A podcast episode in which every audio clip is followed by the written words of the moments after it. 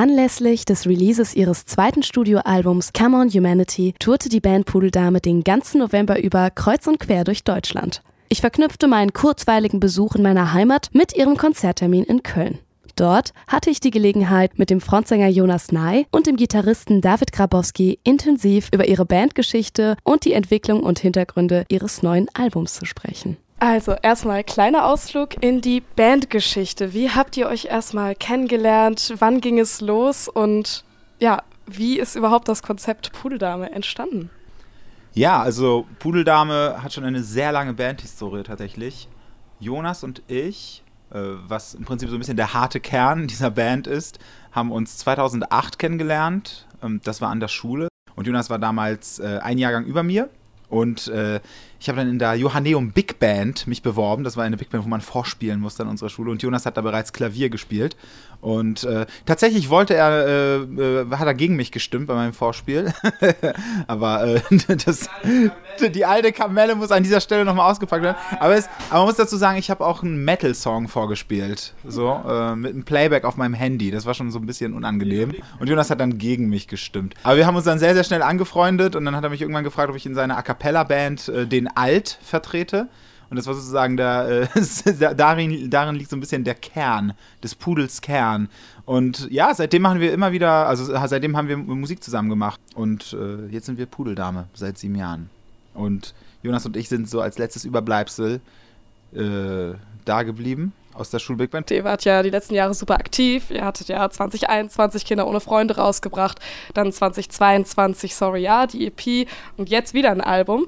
Ähm, aber dennoch habt ihr ja so eine kleine Entwicklung durchgemacht und diesmal ja auch mit einem neuen Produzenten. Wie kam es dazu, dass ihr mit Sebo Adam zusammengearbeitet habt? Wir haben tatsächlich schon sehr, sehr lange an Sebo Adam rumgebaggert. Mhm. Das sage ich mal äh, ganz be bewusst so, weil es irgendwann dann dazu kam, dass äh, ich Sebo Adam endlich an der Strippe hatte und ihn angerufen habe ähm, und ihm so meine Liebe ausgeschüttet habe. So, äh, zum einen unsere ästhetische Anerkennung als Künstler seinem, seiner Arbeit gegenüber, aber auch so von allem, was man so über ihn gehört hat und was er so von sich gegeben hat vorher. Seine Haltung zur Musik, die wirklich durch alle, über alle Genregrenzen hinaus und so sehr passioniert ist. Und dann hat irgendwann Sebo hat gesagt, ja, ich merke schon, ihr seid so Verrückte, ne? Ihr seid so, ähm, ihr, habt, äh, ihr, denkt, ihr denkt groß, ich merke das schon. Und ähm, irgendwann hat er dann gesagt, ich mag das. So.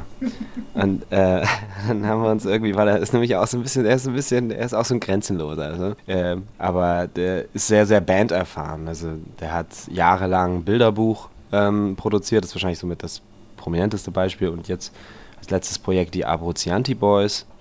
Wanda hat er gemacht, da spielt er mittlerweile auch Gitarre ähm, und produziert die auch. Also ähm, ist einfach jemand, der so im Pop-Rock-Genre, dem deutschsprachigen, sehr, sehr erfahren ist als Produzent.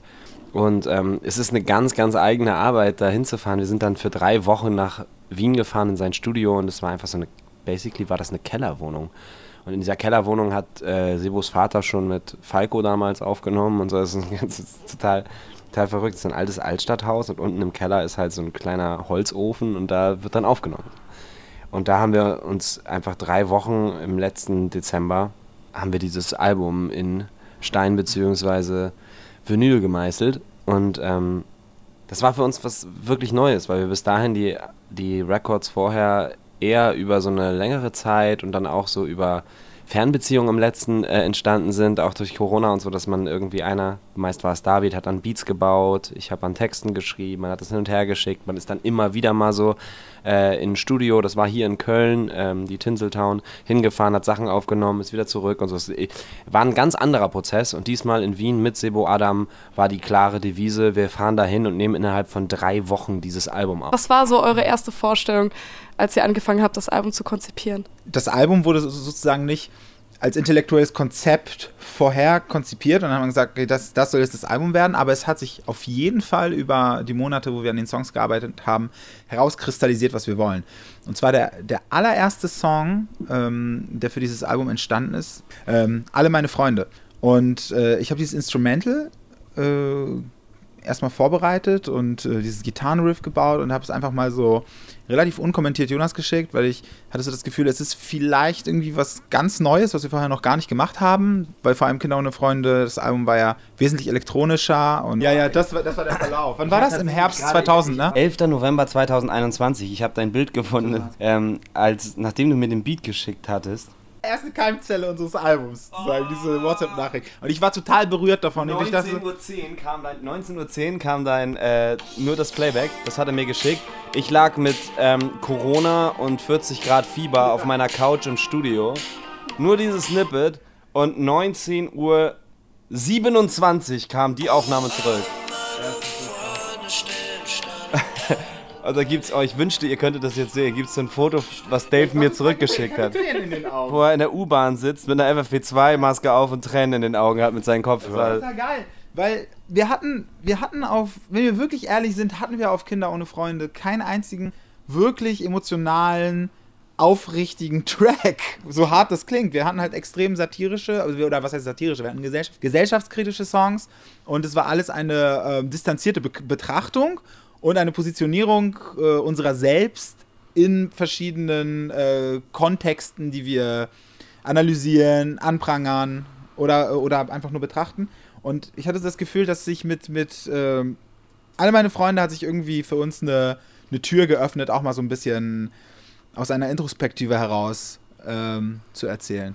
Und wenn man jetzt zurückdenkt an die Interviews, die wir zu Kinder ohne Freunde gegeben haben, war das eigentlich immer, dass wir diese Introspektive negiert haben. Wir haben immer gesagt, wir wollen eigentlich keine Songs aus einer Introspektive machen, sondern wir wollen, wir wollen eigentlich äh, nur gesellschaftliche Texte haben. Und so hat sich das gewandelt innerhalb von zwei Jahren. Und das ist aber auch das Gute, weil irgendwie ähm, gehört der Wandel, wie du schon gesagt hast, extrem äh, zu dieser Bandgeschichte dazu. So. Und was, was mich halt wirklich glücklich macht an diesem Album ist, dass ich es mir von vorne bis hinten durchhören kann. Und obwohl wir irgendwie so NDW-Einflüsse haben, so ein paar rockige, schlagereske Einflüsse, wie bei äh, Alle meine Freunde, oder elektronische Einflüsse, man hat irgendwie das Gefühl, man hört ein Album, von vorne bis hinten. Und äh, das liegt, das liegt vor allem daran, dass wirklich alles mit einem Drum-Sound recorded wurde, dass, wie du schon eben gefragt hast, Drums und Bass ähm, in den allermeisten Fällen simultan aufgenommen wurden dass wir Songs wie zum Beispiel Alle meine Freunde ohne Klick aufgenommen haben. Also es ist sozusagen in einer, aus einem technologischen Gedanken heraus äh, beginnenden Produktion der Versuch, so viel Menschlichkeit wie möglich reinzukriegen in der Produktion. Das, das ist irgendwie so das, was alles zusammenhält für mich. Und deswegen bin ich persönlich sehr, sehr stolz auf dieses Album. Schön. Und es ist besonders lustig, dass ihr das schon angesprochen habt, weil das war eigentlich eine Frage. Einer eurer Fokus-Tracks ist ja Weinen zum Beispiel. Mhm. Und würdet ihr sagen, dass dann generell das Album viel autobiografischer ist? Also wenn ich mal so unverschämt fragen darf, seid ihr zum Beispiel auch in einer Quarterlife-Crisis? War der Inhalt des Albums, ist der so aus euch herausgekommen oder wart ihr da auch eher die Beobachter eurer Generation? Nee, das kommt total auf uns raus. Ich habe da auch zu jedem Song eine kleine Anekdote. Also, ja, Quarterlife Crisis ist nicht meine Quarterlife Crisis und auch nicht Daves. Ich glaube, wir sind auch schon ein bisschen drüber hinaus. Wir sind irgendwie schon ein bisschen mehr als Quarter des Lebens. Wir sind einfach basically zu alt. Ähm, tatsächlich hat den An Anstoß dazu Ivo Schirrer, unser Lichttechniker, gegeben. Auf der letzten Tour saß er im Sprinter und dreht sich um. Wisst ihr, wozu man mal einen Song machen sollte? Sollte man, sollte man einen Song zur, zum Thema Optionsparalyse machen. Und ähm, wir ihn alle angeguckt wie Pferde, so, welche Optionsparalyse meinst du denn? Welche Option denn? Und so. Und dann hat er uns eigentlich ähm, so ein TED-Talk über, ähm, über die Quarterlife-Crisis gehalten. Uns allen. Und wir haben alle ihm zugehört. So. Und ich habe mich direkt danach hingesetzt, noch im Toursprinter und den Text geschrieben im Handy. Und ähm, bei Weinen ist es aus einer Unterhaltung, die David und ich zusammen hatten, entstanden, dass wir irgendwann ähm, auf das Thema zu sprechen kamen. Ich glaube, es hatte mit einem Casting zu tun, was ich als Schauspieler mal hatte, wo ich tatsächlich ähm, weinen sollte und ich wusste, hm, ob das so aus mir rauskommt in so einer ähm, sterilen Prüfungssituation, letztlich wie in einem Casting. Und ähm, ich so diesen, diesen, ich das Gefühl habe, ich habe seit meiner Pubertät so diesen ähm, ungefilterten Zugang zu meinen Tränen eigentlich verloren und ähm, immer wieder so auf der Suche danach gewesen bin, woran es eigentlich liegt. Also ob das so meine Sozialisation ist, ob das irgendwie Männerbilder sind, die ich in der Jugend kennengelernt habe oder auch nicht, so die Klischees von Indianer kennt keinen Schmerz und so. Ob ich mich meiner Tränen schäme oder nicht. Und immer wieder bin ich dann so zu dem, zu dem, äh, Ergebnis gekommen, dass ich dachte, nee, also, also Scham ist es auf jeden Fall nicht. So, ich wäre total happy, würde ich weinen und ich würde mich auch meiner Tränen überhaupt nicht schämen vor niemandem. So. Und ähm, David und ich haben uns darüber unterhalten und uns ging das beiden ganz ähnlich. Und ähm, dann haben wir uns mit diesem Song letztlich auf eine Suche begeben, ähm, warum die, exakt jetzt dieses, explizit dieses Ventil, was man ja durchaus auch nutzen kann, um mal loszulassen und um Stress loszuwerden, warum uns dieses Ventil irgendwie verschlossen bleibt. Und ähm, uns war es ganz wichtig, dieser Song, der hat sehr, sehr viele verschiedene Versionen gehabt und uns war es irgendwie ganz wichtig, einen komplett unkitschigen Approach in der Musik und auch in der Melodieführung zu finden. Also war schon zum Beispiel so toxische Männlichkeit ein Thema, was euch dazu inspiriert hat, dass es vielleicht daran mit unterliegt? Also jetzt nicht so, nicht so ausgesprochen. Also wir haben es jetzt nicht, wir haben es jetzt schon wirklich sehr aus unserer eigenen Perspektive in dem Falle. Ähm, natürlich, wenn man singt Boys Go Cry, ähm, am Ende des Songs ist es natürlich irgendwie auf einer, auf eine größere äh, gesellschaftliche Ebene gehoben. Aber ähm, tatsächlich war weniger der Gedanke an toxische Männlichkeit oder, oder so äh, im Raum als wirklich die persönliche Erfahrung. Sagen, hä, wieso, wieso versuche ich mich eigentlich so mit äh, Kindheitserinnerungen manchmal und mit einer gewissen Senti Sentimentalität zu triggern, um zu probieren, zu weinen, äh, um diese Blockade zu überwinden. Und ja, erst, erstmal ist es wahrscheinlich eine Beschreibung der Blockade als ein Suchen nach Lösungen oder ein Anprangern von toxischer Männlichkeit. Okay, dann mischen sich ja sogar introspektive Texte mit etwas Gesellschaftlichem. Da wären wir dann auch bei dem gesellschaftlichen Teil eures Albums. Wie seid ihr drauf gekommen? Also ich meine, woke oder Pretty Privilege, das sind ja ziemliche Neologismen so ja. in unserer Sprache und sieht man momentan richtig oft auf Social Media. Wie ist es dann dazu gekommen, dass ihr dachtet, yo, das reißen wir mal an oder da beschäftigen uns dann eher mit, mal darüber was zu schreiben? Ähm, es gab so eine, genau, es gab auch so eine Hashtag-Welle irgendwie Pretty Privilege, ne? Und es war tatsächlich ein bisschen davor, so ein halbes Jahr vorher habe ich einen, ähm, einen, Artikel in der Zeit gelesen zum Pretty Privilege und es ist manchmal so, dass ich ähm, auf Dinge stoße, bei denen denke ich so, ah, da bin ich irgendwie inspiriert, für pudellame Texte dazu zu schreiben. Aber es gibt so Sachen, wo ich denke so, okay, zu diesem Thema hat auf pudeldame Art und Weise noch keiner einen Track gemacht. Und bei Pretty Privilege war das so. Das sofort als ein Pitch umzudrehen, zu sagen, wir, ähm, wir machen diesen Song quasi als ein Bewerbungsschreiben an, ähm, die, an die hippe Person in der Highschool und man will so gerne Teil der Squad sein.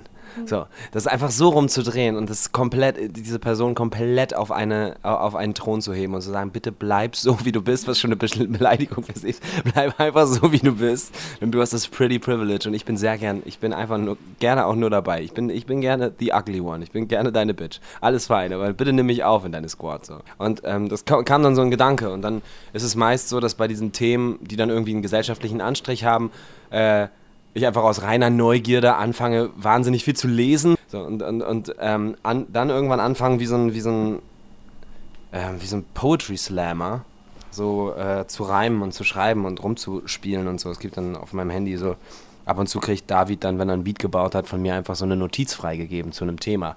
Und dann pickt er sich dann so die Cherries raus und so. Und so war es bei Pretty Privilege. Was war der andere Track, den du noch gefragt hattest? Woke wäre noch. Woke. Ich glaube, Woke ist tatsächlich ähm, damals bei den ähm, Böhmermann-Enthüllungen über Finn zu Finn Kliman. Das hat mich so getriggert. Ich dachte, das ist so. Und ich wollte auf keinen Fall auf den Zug aufspringen. Ich hoffe, das hat der Song auch geschafft. Ich wollte auf keinen Fall auf den Zug aufspringen dieses rechten Woke-Bashings. Mhm. Das wollte ich überhaupt nicht, sondern ich wollte diese Absurdität hervorheben von besonders von ähm, kommerziellem Company Woke-Washing und deswegen treten wir auch in die ähm, Position einer Woke Wash Machine PR GBR, also einer Company, zu der man hinlaufen kann mit was auch immer man hat. Und, äh, ursprünglich war der Track auch so, dass wir als Band da hinkommen und sagen, ey, wir sind jetzt hier so eine All-White Cis-Man Boy-Band, so kannst, kannst, kannst, kannst du genau. Das Zeile, ja, ja. wie man uns sozusagen woke washen könnte. Ja. So. Fand ich auch sehr schön. Aber irgendwie ist es dann wie, wie bei so manchen Songs, haben wir dann irgendwann die Kurve nicht gekratzt. Und dann haben wir gesagt, okay, wir müssen noch ein bisschen, wir müssen noch ein bisschen kondensieren, bis es übrig bleibt, was wir brauchen. Ähm, aber das ist, war so die Erhaltung, ne? Dieses, man, man hat ein Produkt, was offensichtlich äh, nicht nachhaltig ist, nicht ähm, aware, nichts damit zu tun hat mit Minderheitenrechten, mit, mit Freiheit, mit, ähm, mit Umweltschutz. Es gibt ja äh, Green, Blue, Pink, alles mögliche Washing so. Und ähm, das ist alles zusammengefasst unter dem Woke-Wash-Begriff und wir haben halt gesagt, okay, lass uns mal, wie Pudeldame das so oft macht, das ganze Ding mal umdrehen und als, einfach als einen Pitch machen. Wir sind die Company, kommt mal bei uns vorbei, wir machen das, wir washen euch mal ordentlich woke. Und wie bei vielen Pudeldame-Songs, finde ich, ist es dann am Ende einfach auch ein Track, den man, den man so entdecken kann. Man hört den so, also wenn wir den live spielen, singen einfach alle mit und sind einfach irgendwie am Dancen und wenn man dann das Album hört, dann kann man auch nochmal auf den Text hören. Und im zweiten Durchlauf denkst du immer, was, was ist da eigentlich los? Was, will, was wollen die von mir? Wieso macht er das? So, ja. Dann wären wir schon am Ende. Und zwar eine Frage, die jetzt vielleicht ein bisschen früh kommt, weil ihr seid gerade erst so richtig in eurem neuen Album drin. Aber was stellt ihr euch so für die Zukunft vor? Habt ihr irgendwelche Ziele, Pläne? Wollt ihr bei, also habt ihr irgendwas, was ihr noch gerne, wo ihr wisst, die nächsten Jahre, das wollen wir erreichen? Was ich unheimlich gerne mal machen würde, wäre eine Tour zu spielen und man kann äh, so ein paar Wochen im Vorhinein alles draufkleben, ausverkauft oder hochverlegt. Das wäre so, wär so ein Plan für mich. Also im Moment ähm, ist unser Ziel, unser kurzfristiges Ziel immer noch bei unseren Touren bei der Schwarzen Null rauszukommen. Das ist so unser persönliches Ziel. äh, und ich hätte gerne, äh, ich würde gerne die Schwarze Null ersetzen durch so Ausverkaufssticker. In so 500er Clubs. Das ist unser persönlich, also mein persönliches Ziel. Einfach so vor, vor 300 bis 500 Leuten äh, zocken es ist ausverkauft und alle grölen, grölen vielleicht nicht, singen mit, dancen mit, feiern mit. So, das ist so ein bisschen so ein kleiner Traum noch, den ich habe. Ja, ich würde auf jeden Fall sagen, es, ich habe ich hab eigentlich gar kein konkretes Ziel. Ich will eigentlich, ähm, es wäre toll, wenn es einfach weitergeht. Wenn wir einfach immer wieder neue Ideen finden und auch immer wieder neue Styles entdecken und uns nicht reproduzieren, sondern äh, man immer bei jedem Album, bei jeder EP das Gefühl hat, ah, okay, sie haben wieder irgendwas Neues gefunden und äh, es in ihren eigenen Style transformiert. Also irgendwie die Suche als Ziel, würde ich sagen.